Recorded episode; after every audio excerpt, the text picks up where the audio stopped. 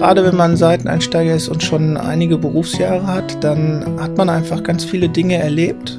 Ich glaube schon, dass es eine Bereicherung sein kann, aber man muss genau gucken, wo und wo vielleicht auch nicht. Natürlich bringen die frischen Wind, frische Ideen, sind nicht so eingefahren, aber andererseits ist es ja auch ein Beruf, wo man fundierte Kenntnisse braucht und da sehe ich schon die Bildungschancen von Kindern ja gefährdet ein Stück weit. Ja, das ist ein großes Wort, Bildungsgerechtigkeit und eigentlich dürfte es keins sein, sondern es müsste eine Selbstverständlichkeit sein, dass in einem so reichen Land wie der Bundesrepublik Deutschland allen Kindern alle Möglichkeiten zur Verfügung stehen. Also vor der äh, Pandemie gab es schon Lehrkräftemangel und nach der Pandemie erst recht. Das ist vom Potenzial her äh, einer der attraktivsten Berufe, den es so gibt. So wie er jetzt im Augenblick ist, würde ich davon abraten. Ich sehe das so ein bisschen an dem Klassenlehrer, den meine Tochter hatte. Er hat neben seinen ganzen fachlichen Sachen ge geschafft, dass die Kinder gerne zur Schule kommen und gerne lernen. Das wäre so mein Ziel und das ist, glaube ich, nicht ganz so einfach. Plötzlich Lehrer. Eine Reportage über den Seiteneinstieg von Laura Millmann. Teil 4. Eine neue Normalität.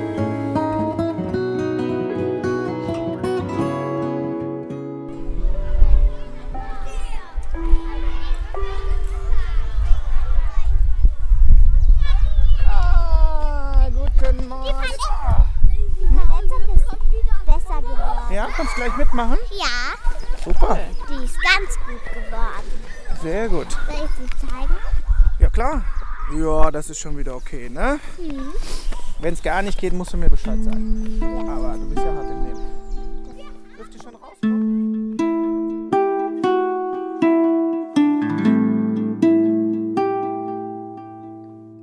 Auf dem Schulhof steht eine Bank, die in Regenbogenfarben angemalt ist. Auf der Lehne steht in großen weißen Buchstaben Alles wird gut. Im Schulgebäude selbst markieren gelbe Pfeile auf dem Boden, auf welcher Seite und in welche Richtung die Kinder laufen sollen. Es ist April 2021 und Abstand halten ist eine der wichtigsten Schutzmaßnahmen gegen Corona. Die Schule läuft inzwischen wieder normal. Oder es gibt zumindest so etwas Ähnliches wie eine Normalität. Äh, andere Normalität. Also es hat sich relativ schnell eingespielt, ein Rhythmus, eine gleiche Wochenstruktur.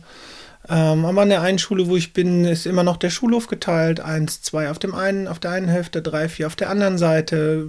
Vor jeder Pause die Frage, wo sind wir heute, auf welcher Seite, weil man natürlich auch mal tauscht, weil da unterschiedliche Spielgeräte sind. Die Turnhalle ist tatsächlich zum Highlight geworden. Wenn ich auf den Schulhof komme und die erste Frage ist immer, gehen wir heute in die Turnhalle, weil es halt lange Zeit nicht so war. Das Lüften ist immer noch dazu, es wird unterschiedlich geregelt. Manche hat man Lüfterdienste, Kinder, die dann auf die Uhr schauen, regelmäßig aufspringen und lüften. Es hat sich eingespielt, aber äh, normal, Normalität würde ich das nicht nennen. Wie war der Beginn im Präsenzunterricht? Also wie war es wieder reinzustarten? Ähm, war ungewohnt, seltsam, große Freude dabei. Also ich habe mich sehr gefreut, meine Schüler zu sehen, viele der Kolleginnen auch.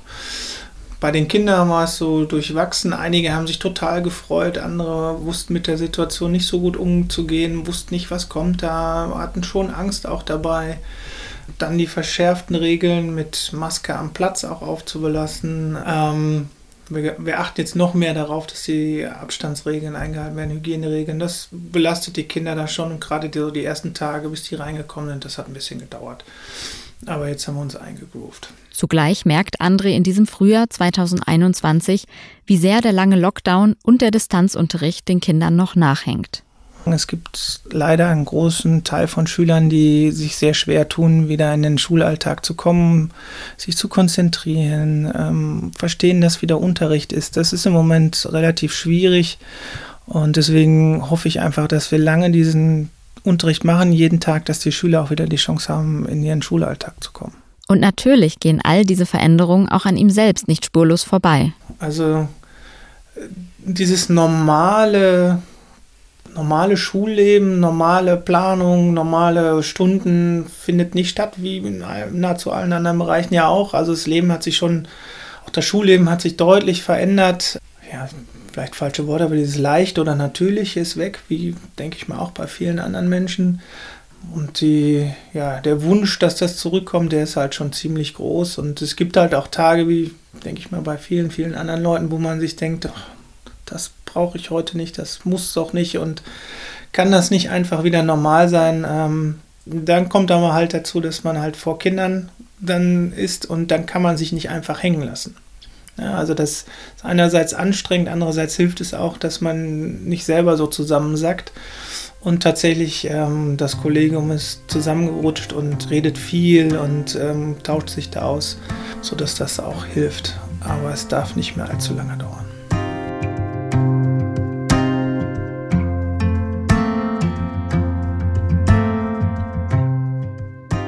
Die Corona-Pandemie hat gezeigt, wie wichtig die Schulen für unsere Gesellschaft sind, insbesondere die Grundschulen.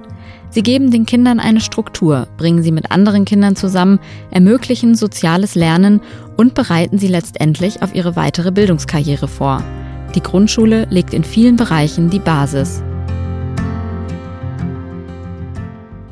Zugleich trifft der Lehrermangel die Grundschulen am härtesten und die aktuellen Herausforderungen scheinen hier am größten. Viele Gründe, um den Fokus an dieser Stelle einmal auf die Schulform zu richten, in der seit über 100 Jahren Kinder gemeinsam lernen und wachsen. Ja, insgesamt hat sich der Lehrerberuf sehr verändert. Das sagt Nicole Konrad, die Kollegin von André. Seit über 25 Jahren arbeitet sie als Grundschullehrerin, was noch immer ihr absoluter Traumberuf sei. Aber in der Grundschule haben sich ja viele Strukturen geändert. Ja, und dadurch hat sich für uns Lehrerinnen viel verändert. Zum Beispiel die Abschaffung des Schulkindergartens, überhaupt Abschaffung der Schulfähigkeit. Jetzt kommen alle in die Schule, wenn sie ein gewisses Alter erreicht haben.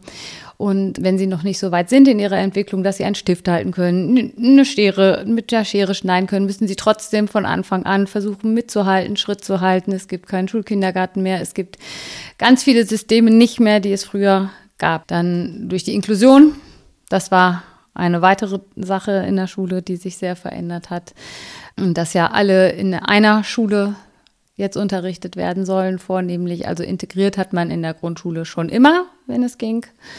Aber ähm, im Rahmen der Inklusion wurden ja wieder viele Förderschulstellen abgebaut und viele Förderschulen. Und so hat sich das Aufgabenspektrum eines, sage ich mal, normalen Grundschullehrers immer erweitert. Also man ist jetzt mit Sonderpädagoge und mit Sozialpädagoge, was früher noch andere ausgefüllt haben. Und äh, da sind so sehr, sehr viele Rollen hinzugekommen.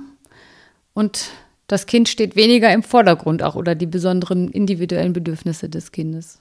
Die Liste ließe sich lange fortsetzen verstärkte Elternarbeit, Integration von geflüchteten Kindern, projektbasiertes Lernen und so weiter. Dann auch im Rahmen der Digitalisierung, wir sollten Medien einbeziehen, Medienkonzepte entwickeln, ohne irgendwelche Ausbildung. Also man hat nie dafür irgendeine Ausbildung bekommen, es gab nie dafür Zeit, sich in irgendwas einzufinden und es wird einfach angenommen, dass man das durch Machen schon irgendwie lernt.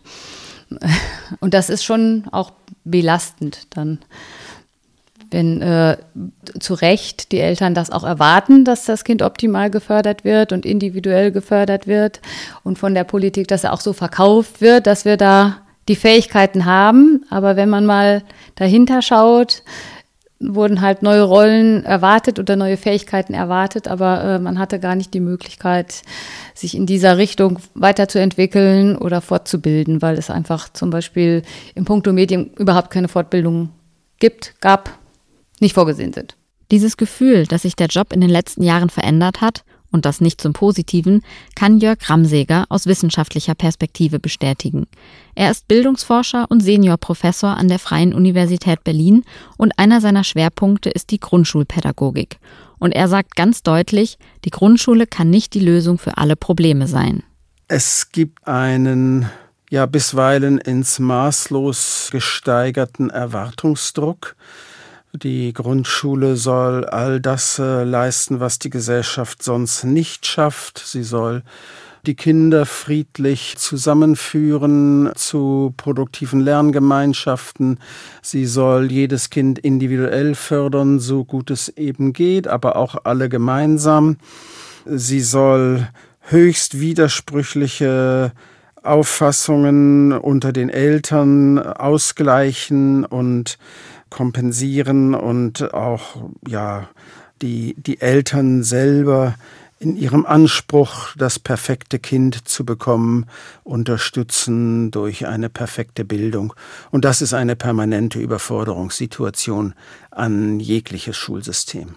Gleichzeitig verwandelt sich die Grundschule immer mehr vom Lern zum Lebensort der Kinder. Es ändert sich sehr stark der zeitliche Faktor.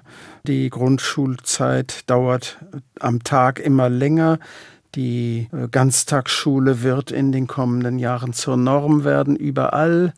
Das heißt, der Betreuungsaufwand äh, übersteigt bisweilen schon äh, den Bildungsanspruch an die Grundschule und die Grundschule ist nicht nur die Stätte der Vermittlung der Kulturtechniken, was sie weiterhin natürlich auch ist, sondern mehr und mehr auch ein Betreuungsort, der den Eltern die Kinder abnimmt, Hinzu kommt der Anspruch, alle Kinder optimal fördern zu können, bis hin zur Grundkonzeption einer inklusiven Einrichtung. Das ist eine sehr starke Herausforderung und die braucht Zeit, damit sie gelingen kann.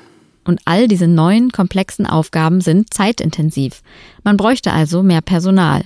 Eine schlechte Voraussetzung in Zeiten des Lehrermangels. Also die äußeren Bedingungen sind absolut suboptimal, aber der Anspruch ist gigantisch. Das ist eine schwierige Situation. Wenigstens einen Punkt gibt es jedoch, der sich langsam verbessert, und zwar die Bezahlung an Grundschulen. Jahrelang haben Grundschullehrkräfte im Vergleich zu ihren Kolleginnen und Kollegen anderer Schulformen weniger verdient, und zwar A12 statt A13. Doch in den letzten Jahren hat sich das in den meisten Bundesländern verändert. In elf Bundesländern ist die Angleichung an die Besoldungsstufe A13 für Grundschullehrkräfte entweder schon umgesetzt oder bereits beschlossen. In Nordrhein-Westfalen hat die schwarz-grüne Landesregierung im Jahr 2022 einen Stufenplan zur Höhergruppierung verabschiedet. Darin steht, dass spätestens zum 1. August 2026 alle Lehrkräfte der Primarstufen in die Besoldungsgruppe A13 überführt werden. Also endlich genauso viel verdienen wie Lehrerinnen und Lehrer an anderen Schulformen.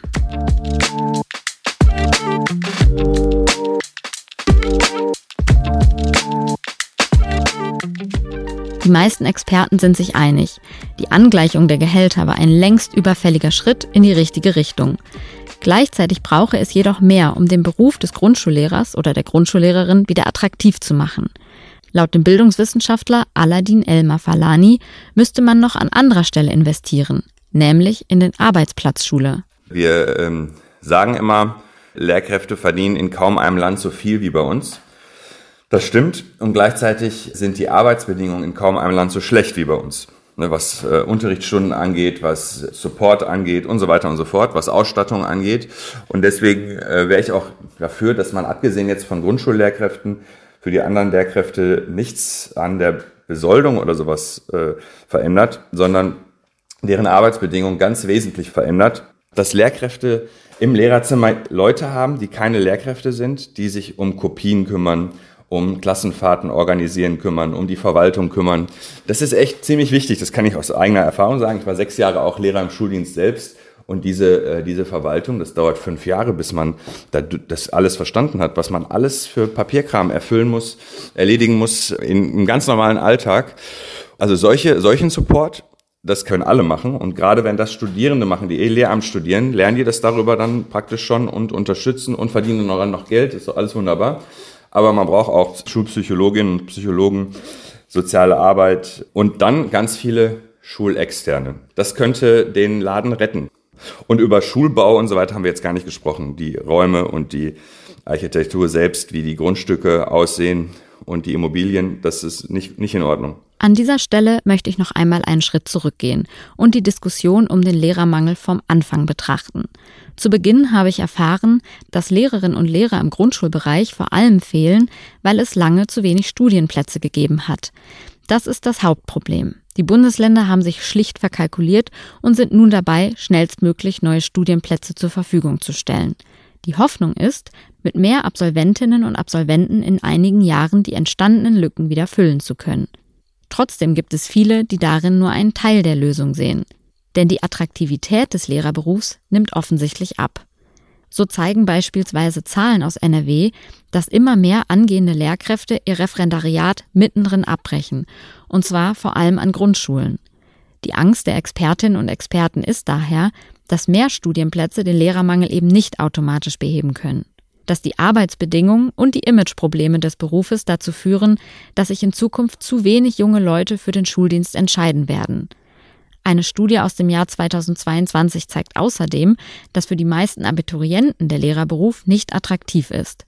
Kein Wunder, meint der Bildungswissenschaftler Aladin Elmar Falani. Dass wir jetzt Werbekampagnen machen, damit Leute Lehrer oder Lehrerin werden, das funktioniert nicht. Das ist ja peinlich. Denn die Kids sind doch an den Schulen. Die kriegen doch mit, dass die engagiertesten Lehrkräfte, denen werden Handschellen angelegt äh, und äh, die, die sehen die Gebäude, die sehen alles. Wenn man jetzt eine Kampagne macht, das Geld sollte man sich sparen. Man kann die Kids nicht so, ich sag's jetzt mal, verarschen. Ne? Und deswegen habe ich ja gesagt, äh, man würde ganz viele Probleme gleichzeitig lösen, wenn man sagen würde, wir machen ein, das ist jetzt halt das geflügelte Wort gerade, ein Sondervermögen, Bildung und Qualifizierung. Das wäre ein Signal für alle, dass da jetzt richtig was passiert. Und äh, alleine nur dieses Signal würde schon total helfen. Und wenn dem Signal dann auch wirklich Handlungen folgen, dann würden wir es schaffen, dass heute mehr Menschen in Betracht ziehen könnten, diesen Beruf zu ergreifen und in sieben oder acht Jahren dann viele kommen. Weil das Grundpotenzial dieser Jobs, das ist wirklich außergewöhnlich groß. Es gibt schon gute Gründe, warum in anderen Ländern man sich die Leute aussuchen kann. Da bewerben sich viel mehr, als man braucht. Und die suchen sich dann die aus, die gut passen, die sogenannten Besten. Das könnte theoretisch in jedem Land so sein, wenn man das Potenzial vollständig ausschöpft. Wenn man es aber so brach liegen lässt wie bei uns, muss man die Leute dazu überreden, etwas zu tun, was toll ist. Aladin Elmar Falani kritisiert daher auch die Vorschläge der KMK, die wegen des Lehrermangels Grundschullehrkräfte übergangsweise mehr arbeiten lassen möchte. Natürlich sei es rein rechnerisch die schnellste Lösung, jedoch eine Lösung, die gründlich nach hinten losgehen könne. Er rät lieber auf die Vorschläge der Lehrergewerkschaften zu hören.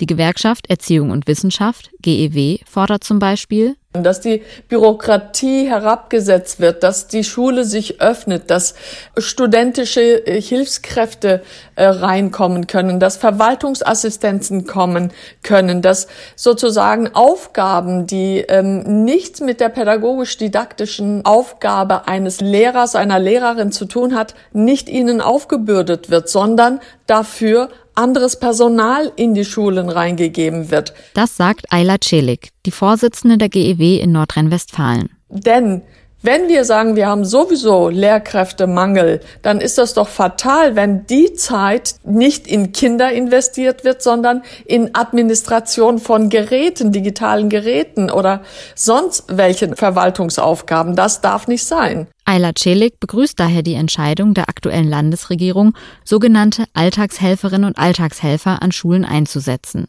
Diese könnten auf jeden Fall für Entlastung sorgen. Trotzdem macht sich die GEW-Vorsitzende große Sorgen, wie es wohl weitergehen wird an den Grundschulen. Also vor der äh, Pandemie gab es schon Lehrkräftemangel und Bedarf und nach der Pandemie erst recht, weil über die Pandemie ja auch nochmal zu Ausfällen gekommen ist.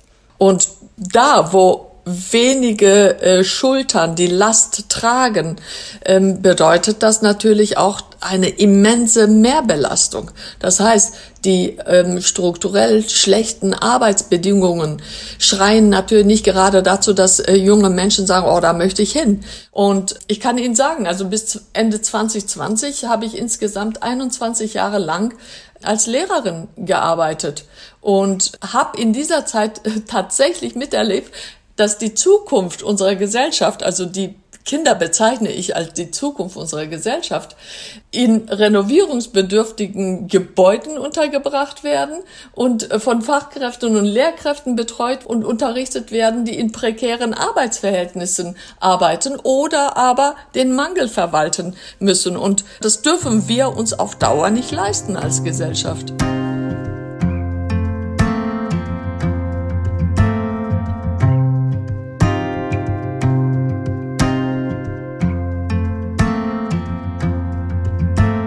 Auch an André geht all das natürlich nicht unbemerkt vorbei. Kurz vor den Sommerferien 2021, als das normale Leben mehr oder weniger wiederhergestellt ist, treffe ich mich noch einmal mit ihm. Hallo. Hallo. Kann ich reinkommen? Ja, sicher. Auch für ihn war es ein langes und belastendes Schuljahr. Gleichzeitig endet es für ihn mit einer guten Nachricht, weshalb er mit gemischten Gefühlen in die Sommerferien startet. Das erste Mal auch so, dass ich die Vierer ja jetzt doch recht intensiv und viel gehabt habe im Unterricht, dass ich auch ein bisschen wehmütig bin, die gehen zu lassen. Und tatsächlich ähm, Vorfreude aufs nächste Jahr. Einmal, weil ich hoffe, dass es mehr oder weniger normal erstmal wieder losgeht. Und weil ich dann mit meiner Chefin an einer Schule zusammen dann eine eigene Klasse bekommen werde, eine neue Klasse 1. Und jetzt so, wenn du auf die Sommerferien guckst, du wirst wahrscheinlich auch Urlaub machen, aber hast du auch schon irgendwie einen Plan, was du alles noch machen willst, vorbereiten willst? Oh ja, meine To-Do-Liste ist lang. Einmal ist es der Teil Digitales tatsächlich, weil bei uns ja vieles passiert. Endgeräte, wir kriegen neue Smartboards, das muss alles irgendwie koordiniert werden. Da habe ich mich ja für gemeldet. Dann sowas Grundlegendes wie ich habe mir Hefte für die erste Klasse besorgt, um an meiner Schrift zu arbeiten. Weil ich habe hab natürlich eine ganz andere Schrift gelernt, habe mich jetzt versucht da reinzufuchsen, aber das muss auf jeden Fall noch besser werden, um die Kinder nicht zu verwirren, um eine saubere Handschrift zu haben. Die gleiche Schrift, die die Kinder benutzen. Das heißt, ich äh, habe noch Blätter vor mir, die ich ganz wie ein Erstklässler ausfüllen werde. Ja, und dann müssen wir gucken, wenn da ein Stundenplan steht, ähm, wie es aufgeteilt ist, womit fange ich an. Und da ist noch viel zu tun auf jeden Fall. Trotz der Mehrarbeit musste André keine Sekunde überlegen, ob er diese zusätzliche Aufgabe übernehmen will. Äh, nein, ich habe nicht drüber nachdenken müssen. Es war mir eigentlich klar, dass es irgendwann soweit ist. Ich freue mich drauf, habe aber auch mächtig Respekt davor, weil ich natürlich jetzt auch viel mehr im Fokus stehe, auch mehr mit Eltern zu tun habe. Ja, und äh, dann auch ein bisschen mehr Verantwortung für die Kinder dann trage. Und rein rechnerisch hätte es laut André für seine Schulleiterin auch gar keine andere Lösung gegeben. Es ist so, dass wir jetzt mit zwei Klassen in die neue 1 starten. Bisher hatten wir nur eine 4. Das heißt, wir haben jetzt eine Klasse mehr. Und wenn wir durchs Kollegium durchzählen, dann bleibt einfach niemand mehr übrig. Also so viele Menschen sind wir einfach nicht, die unterrichten. Es war aber auch klar, dass es nur eine halbe Stelle ist, dass ich das nicht alleine machen kann und auch das sowieso nicht machen kann, weil da halt doch viel Erfahrung zugehört. Und dann hat sie entschieden, dass wir das dann zusammen machen, hat auch das Schulamt informiert, dass das so ist. Und ja, dann schauen wir mal, wie wir das jetzt im neuen Jahr so klappt. Und was für ein Klassenlehrer möchte er sein? Was möchte er seinen Erstklässlern im nächsten Schuljahr gerne vermitteln? Ich äh, sehe das so ein bisschen an dem Klassenlehrer, den meine Tochter hatte. Er hat neben seinen ganzen fachlichen Sachen ge geschafft, dass die Kinder gerne zur Schule kommen und gerne lernen. Und das wäre etwas, was ich auch gerne machen würde, dass die Kinder morgens gerne kommen und egal, was es für ein Fach ist, sich darauf einlassen und versuchen, das Beste daraus zu machen. Das wäre so mein Ziel und das ist, glaube ich, nicht ganz so einfach.